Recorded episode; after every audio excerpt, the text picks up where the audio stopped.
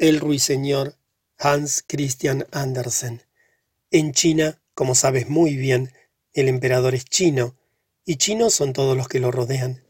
Hace ya muchos años de lo que voy a contar, mas por eso precisamente vale la pena que lo oigan antes de que la historia se haya olvidado. El palacio del emperador era el más espléndido del mundo entero, todo él de la más delicada porcelana, todo en él era tan precioso y frágil que había que ir con mucho cuidado antes de tocar nada.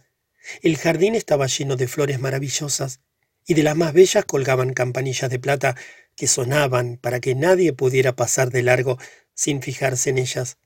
Sí, en el jardín imperial todo estaba muy bien pensado, y era tan extenso que el propio jardinero no tenía idea de dónde terminaba.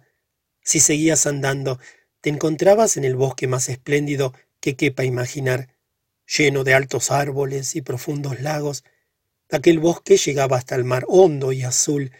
Grandes embarcaciones podían navegar por debajo de las ramas, y allí vivía un ruiseñor que cantaba tan primorosamente que incluso el pobre pescador, a pesar de sus muchas ocupaciones, cuando por la noche salía a retirar las redes, se detenía a escuchar sus trinos. Dios santo, y qué hermoso, exclamaba, pero luego tenía que atender a sus redes y olvidarse del pájaro hasta la noche siguiente, en que al llegar de nuevo al lugar repetía Dios santo, y qué hermoso. De todos los países llegaban viajeros a la ciudad imperial y admiraban el palacio y el jardín, pero en cuanto oían al ruiseñor exclamaban Esto es lo mejor de todo. De regreso a sus tierras los viajeros hablaban de él, y los sabios escribían libros y más libros acerca de la ciudad, del palacio y del jardín, pero sin olvidarse nunca del ruiseñor, al que ponían por las nubes, y los poetas componían inspiradísimos poemas sobre el pájaro que cantaba en el bosque junto al profundo lago. Aquellos libros se difundieron por el mundo, y algunos llegaron a manos del emperador. Se hallaba sentado en su sillón de oro, leyendo y leyendo. De vez en cuando hacía con la cabeza un gesto de aprobación, pues le satisfacía leer aquellas magníficas descripciones de la ciudad, del palacio y del jardín. Pero lo mejor de todo es el ruiseñor, decía el libro. ¿Qué es esto? pensó el emperador. ¿El ruiseñor? Jamás he oído hablar de él. ¿Es posible que haya un pájaro así en mi imperio y precisamente en mi jardín? Nadie me ha informado. Está bueno que uno tenga que enterarse de semejantes cosas por los libros. Y mandó llamar al mayordomo del palacio, un personaje tan importante que cuando una persona de rango inferior se atrevía a dirigirle la palabra o a hacerle una pregunta, se limitaba a contestarle P. Y esto no significaba nada. Según parece, hay aquí un pájaro de lo más notable, llamado ruiseñor, dijo el emperador, se dice que es lo mejor que existe en mi imperio. ¿Por qué no se me ha informado de este hecho? Es la primera vez que oigo hablar de él, se justificó el mayordomo. Nunca ha sido presentado en la corte. Pues ordeno que acuda esta noche a cantar en mi presencia, dijo el emperador. El mundo entero sabe lo que tengo, menos yo. Es la primera vez que oigo hablar de él, repitió el mayordomo. Lo buscaré y lo encontraré. ¿Encontrarlo? ¿Dónde? El dignatario se cansó de subir y bajar escaleras y de recorrer salas y pasillos. Nadie de cuantos preguntó había oído hablar del ruiseñor. Y el mayordomo, volviendo al emperador, le dijo que se trataba de una de esas fábulas que suelen imprimirse en los libros. Vuestra Majestad Imperial no debe creer todo lo que se escribe. Son fantasías y una cosa que llaman magia negra. Pero el libro en que lo he leído me lo ha enviado el poderoso emperador del Japón, replicó el soberano. Por tanto, no puede ser mentiroso. Quiero oír al ruiseñor. Que acuda esta noche a mi presencia para cantar bajo mi especial protección. Si no se presentan, mandaré que todos los cortesanos sean pateados en el estómago después de cenar. Sin P, dijo el mayordomo, y vuelta a subir y bajar escaleras y a recorrer salas y pasillos, y media corte con él, pues a nadie le hacía gracia que le patearan el estómago, y todo era preguntar por el notable ruiseñor, conocido por todo el mundo, menos por la corte. Finalmente dieron en la cocina con una pobre muchachita que exclamó Dios mío, el ruiseñor. Claro que lo conozco. Qué bien canta. Todas las noches me dan permiso para que lleve algunas sobras de comida a mi pobre madre que está enferma. Vive allá en la playa, y cuando estoy de regreso me paro a descansar en el bosque y oigo cantar al ruiseñor. Y oyéndolo se me vienen las lágrimas a los ojos como si mi madre me besase. Es un recuerdo que me estremece de emoción y dulzura. Pequeña fregaplatos, dijo el mayordomo, te daré un empleo fijo en la cocina y permiso para presenciar la comida del emperador, si puedes traernos al ruiseñor. Está citado para esta noche. Todos se dirigieron al bosque, al lugar donde el pájaro solía situarse. Media corte tomaba parte en la expedición. Avanzaban a toda prisa, cuando una vaca se puso a mugir. ¡Oh! exclamaron los cortesanos. Ya lo tenemos. ¡Qué fuerza para un animal tan pequeño! Ahora que caigo en ello, no es la primera vez que lo oigo. No, eso es una vaca que muge, dijo la fregona. Aún tenemos que andar mucho. Luego oyeron las ranas croando en una charca. Magnífico, exclamó un cortesano. Ya lo oigo. Suena como las campanillas de la iglesia. No, esos son ranas, contestó la muchacha pero creo que no tardaremos en oírlo. Y enseguida el ruiseñor se puso a cantar. Es él, dijo la niña. Escuchen, escuchen. Allí está. Y señaló una vecilla gris posada en una rama. Es posible, dijo el mayordomo. Jamás lo habría imaginado así. ¡Qué vulgar! Seguramente habrá perdido el color, intimidado por unos visitantes tan distinguidos. Mi pequeño ruiseñor, dijo en voz alta la muchachita, nuestro gracioso soberano quiere que cantes en su presencia. Con mucho gusto, respondió el pájaro, y reanudó su canto que daba gloria oírlo. Parecen campanitas de cristal, observó el mayordomo. Miren cómo se mueve su garganta. Es raro que nunca lo hubiésemos visto. Causará sensación en la corte. ¿Quieren que vuelva a cantar para el emperador? preguntó el pájaro, pues creía que el emperador estaba allí. Mi pequeño y excelente ruiseñor, dijo el mayordomo, tengo el honor de invitarlo a una gran fiesta en el palacio esta noche, donde podrá deleitar con su magnífico canto a su imperial majestad. Suena mejor en el bosque, objetó el ruiseñor, pero cuando le dijeron que era un deseo del soberano, nos acompañó gustoso. En palacio todo había sido pulido y fregado, las paredes y el suelo, que eran de porcelana, brillaban a la luz de millares de lámparas de oro. Las flores más exquisitas, con sus campanillas, habían sido colocadas en los corredores. Las idas y venidas de los cortesanos producían tal corriente de aire que las campanillas no cesaban de sonar y uno no oía ni su propia voz. En medio del gran salón donde el emperador estaba, habían puesto una percha de oro para el ruiseñor.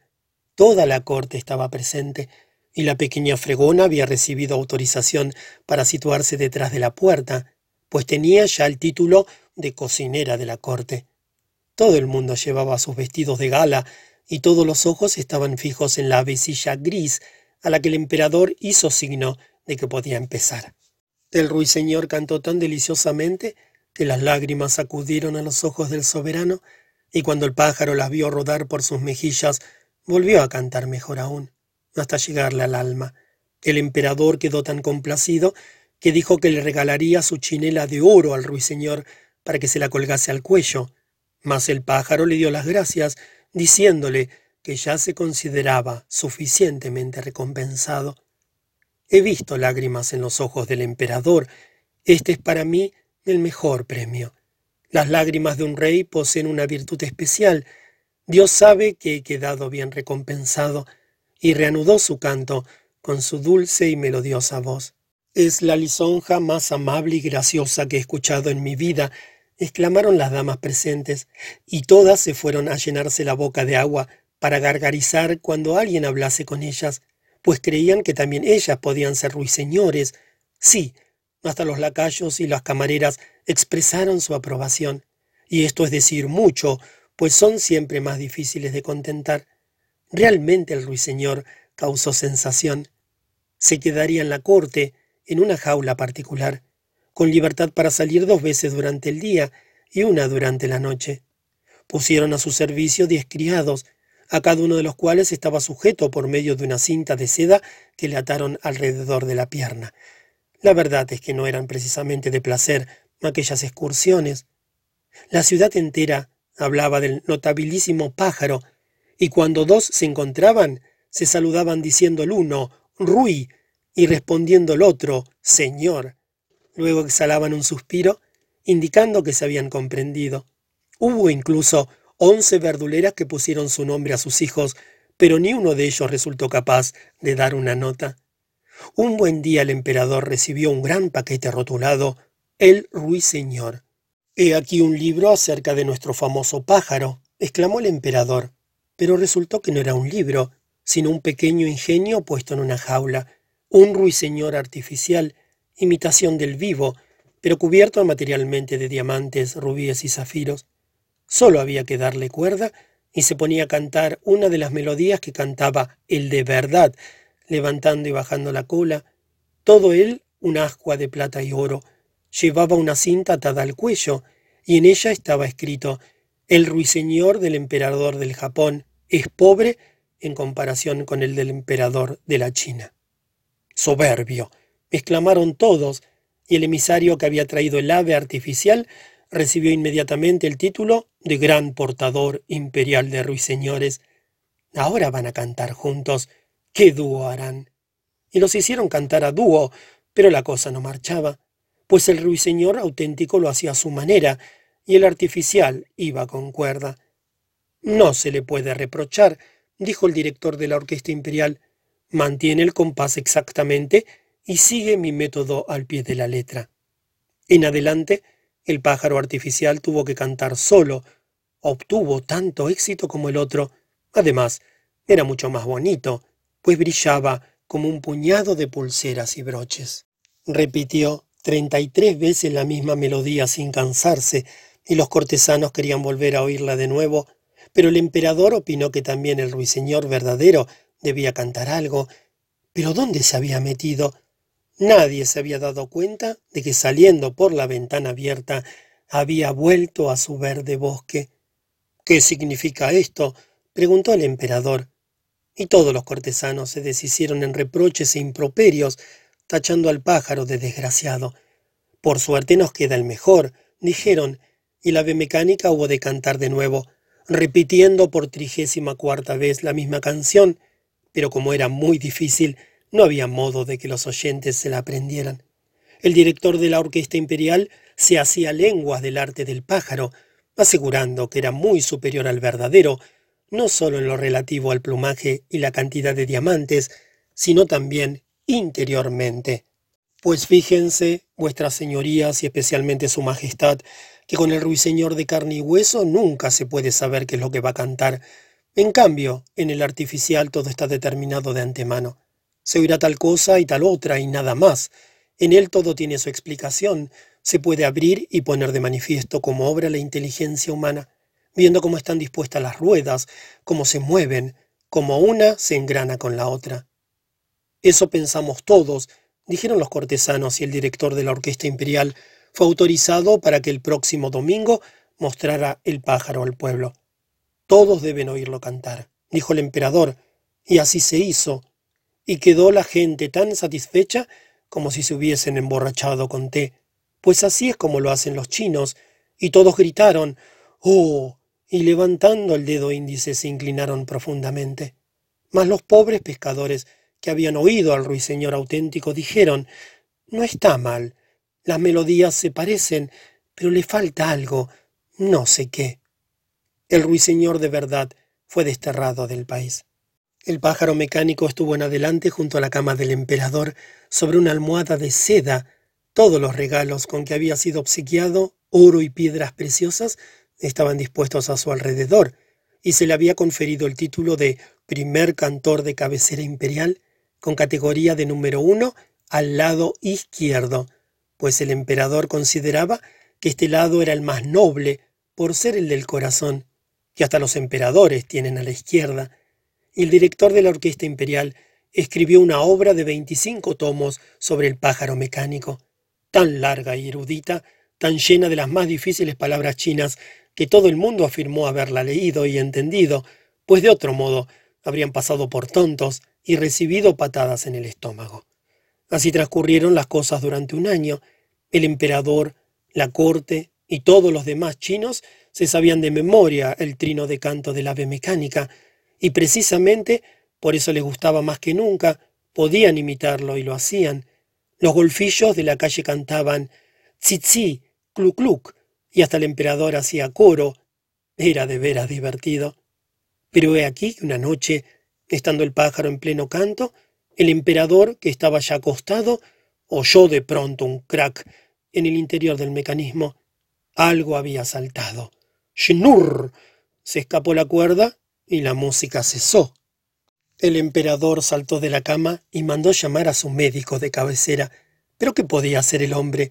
Entonces fue llamado al relojero, quien tras largos discursos y manipulaciones arregló un poco el ave, pero manifestó que debían andarse con mucho cuidado con ella y no hacerla trabajar demasiado, pues los pernos estaban gastados y no era posible sustituirlos por otros nuevos que asegurasen el funcionamiento de la música. ¡Qué desolación! Desde entonces solo se pudo hacer cantar al pájaro una vez al año, y aun esto era una imprudencia. Pero en tales ocasiones el director de la Orquesta Imperial pronunciaba un breve discurso, empleando aquellas palabras tan intrincadas, diciendo que el ave cantaba tan bien como antes, y no hay que decir que todo el mundo se manifestaba de acuerdo. Pasaron cinco años, cuando he aquí que una gran desgracia cayó sobre el país. Los chinos querían mucho a su emperador, el cual estaba enfermo de muerte, ya había sido elegido su sucesor, y el pueblo, en la calle, no cesaba de preguntar al mayordomo de palacio por el estado del anciano monarca. P. respondía éste, sacudiendo la cabeza. Frío y pálido yacía el emperador en su grande y suntuoso lecho. Toda la corte lo creía ya muerto, y cada cual se apresuraba a ofrecer sus respetos al nuevo soberano. Los camareros de palacio salían precipitadamente para hablar del suceso, y las camareras se reunieron en un té muy concurrido. En todos los salones y corredores habían tendido paños para que no se oyera el paso de nadie, y así reinaba un gran silencio. Pero el emperador no había expirado aún. Permanecía rígido y pálido en la lujosa cama, con sus largas cortinas de terciopelo y macizas borlas de oro. Por una ventana que se abría en lo alto de la pared, la luna enviaba sus rayos que iluminaban al emperador y al pájaro mecánico. El pobre emperador jadeaba con gran dificultad. Era como si alguien se le hubiera sentado sobre el pecho. Abrió los ojos y vio que era la muerte, que se había puesto su corona de oro en la cabeza y sostenía en una mano el dorado sable imperial y en la otra su magnífico estandarte. En torno, por los pliegues de las cortinajes, asomaban extravías cabezas, algunas horriblemente feas, otras de expresión dulce y apacible, eran las obras buenas y malas del emperador, que lo miraban en aquellos momentos en que la muerte se había sentado sobre su corazón. ¿Te acuerdas de tal cosa? murmuraba una tras otra, y de la otra, y le recordaban tantas que al pobre le manaba el sudor de la frente. Yo no lo sabía, se excusaba el emperador. Música, música que suene el gran tambor chino, gritó, para no oír todo esto que dicen. Pero las cabezas seguían hablando y la muerte asentía con la cabeza al modo chino a todo lo que decían. Música, música, gritaba el emperador. Oh tú, pajarillo de oro, canta, canta. Te di oro y objetos preciosos. Con mi mano te colgué del cuello mi chinela dorada. Canta, canta ya. Mas el pájaro seguía mudo, pues no había nadie para darle cuerda, y la muerte seguía mirando al emperador con sus grandes órbitas vacías, y el silencio era lúgubre. De pronto resonó, procedente de la ventana, un canto maravilloso. Era el pequeño ruiseñor vivo, posado en una rama.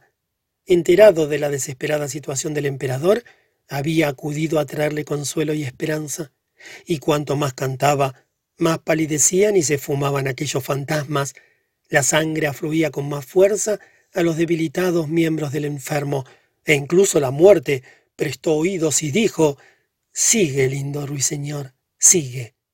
Sí, pero me darás el magnífico sable de oro, me darás la rica bandera, me darás la corona imperial.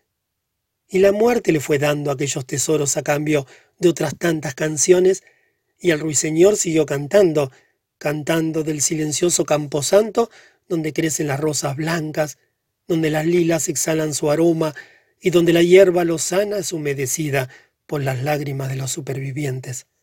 La muerte sintió entonces nostalgia de su jardín y salió por la ventana, flotando como una niebla blanca y fría.